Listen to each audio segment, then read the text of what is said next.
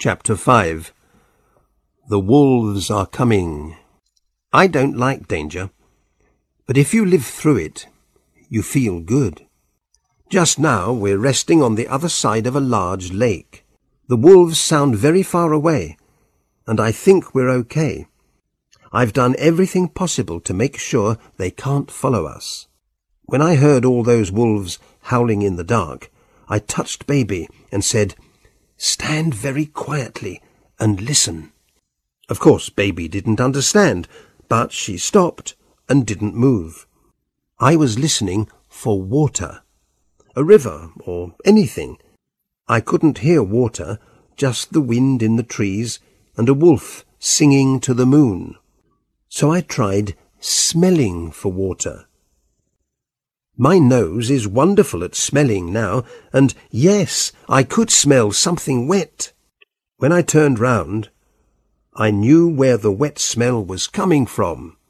We'll be fine, baby, I said. I put my hand on her head. But we can't stop any more until we get to the water. Can you run with that leg? Baby's leg was hurting. But she ran when I ran. She was afraid of losing me. I was all she had. The wolves howled, not all the time, but sometimes. I didn't know how near they were. Each howl went on for nearly a minute. Sometimes I didn't know if they were behind or in front of us. I saw light through the trees. I hurried, and baby came after me. Soon we came to open ground, and there it was, moonlight on water. Not a river, but a big lake. It's a long swim, baby, I told her, but if we stay here, we'll die. Baby wasn't afraid of water. She followed me in and swam easily beside me. It was easier for her to swim than run with her bad leg. How far was it to the other side? I don't know, but it took us a long, long time.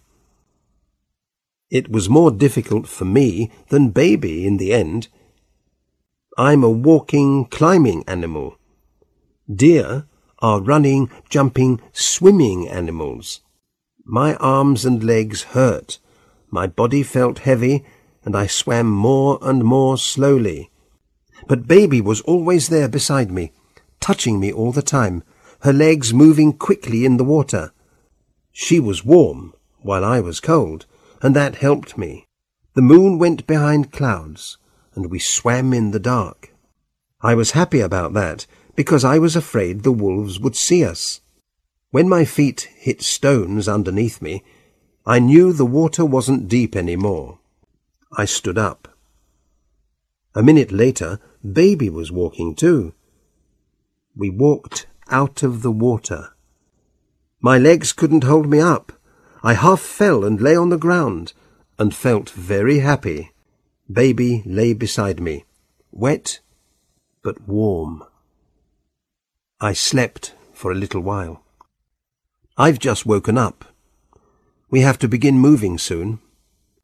It's still night, but we must be far away from here by morning. Some of the ground is soft.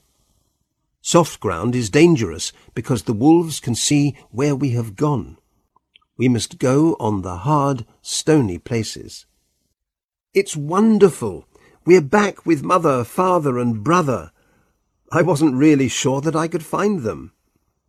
When the deer family left us, three days ago, I saw some hills to the north.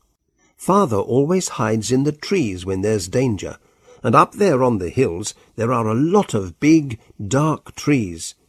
Just right for father. I had good luck. When we got to the hills, we didn't have to look very far. I could hear the deer eating before I smelt them.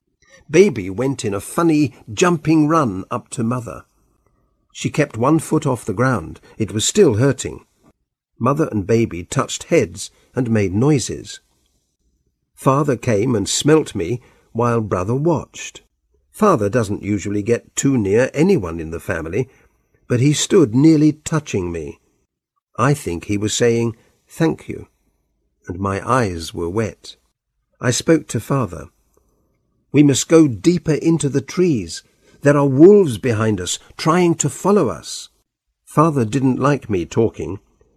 He moved away and began eating again. Then brother came. He wanted to play. I'm too tired, I explained. I want to get deeper into the trees. Then I want to sleep. Nobody did what I wanted. They didn't understand about the wolves, and the leaves were sweet. Baby drank mother's milk, and brother and father went on eating. So I slept where I was. It's afternoon now. We're still here. It's warm and bright, and there's a blue sky. I'm not afraid any more. I was just tired. The wolves have lost us, and we're okay. I was wrong. The wolves followed us. I could hear many wolves howling. They were far away, but coming. I was angry with myself. How did the wolves find us? Baby and I tried so hard. We ran, we swam across water, and we stayed away from soft ground. But it didn't help. Then I saw something which explained it. There were flies walking around a drop of blood on the ground. The cut on baby's leg was open again, and the wolves were following the strong smell of blood. It was too late to go deep into the trees now. The wolves would find us. I looked at the four deer, my family, and I knew I couldn't let them die. There was an answer. It was dangerous, but I had to do it. First I cleaned baby's cut again and put leaves on it to stop the blood. Then I cut myself. A small cut on the leg with a sharp stone. You go up there, I said to father, up into the trees, and I'll go along open ground over there. The wolves will follow my blood. If the wolves don't catch me, I'll wait for a few days, and then I'll find you again. Do you understand? Of course he didn't, but he understood the danger that was coming. Brother wanted to come with me. This time, father got angry with him and pushed him up the hill. No goodbyes, of course. I began running down the hill where there were no trees. I looked back and I couldn't see the deer. I was stronger after my sleep, and I ran fast. I knew where I was going. There was a high, rocky hill about two miles away. I could climb it, but wolves couldn't. But could I get there before the wolves found me? I ran and didn't look back. After ten minutes, I wanted to stop and rest, but then I heard the howls. I looked back and the wolves were running behind me. So I didn't rest. I ran, and they ran. I was afraid, really afraid. I couldn't feel my legs. Don't fall. Keep going, I said to myself. I ran to save my life. When I came to the rocks, I didn't stop. I climbed up faster than a wild cat. One wolf hit another wolf just below me and fell over. Their angry howls rang in my ears.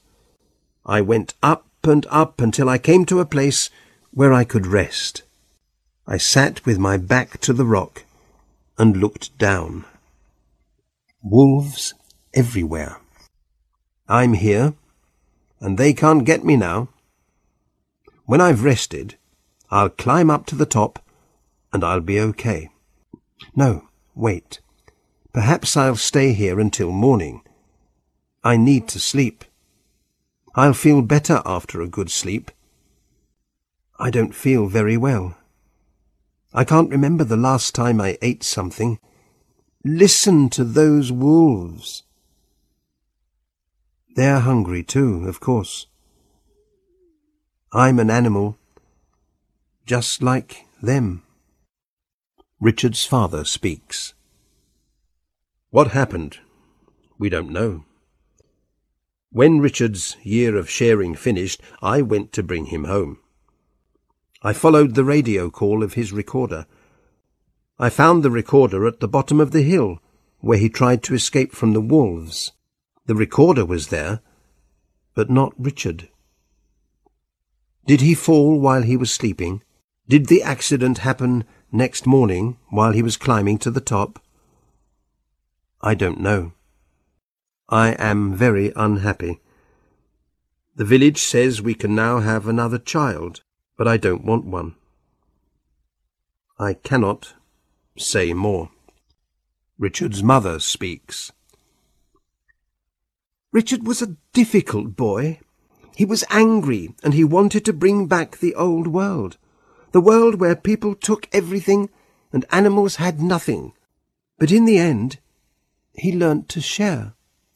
He learnt that people are animals too, and that the world belongs not just to people, but to all animals. It is a hard lesson to learn, but we must all learn it. Now, my son is dead. But the people of this village, and their children, and their children's children, will never forget him.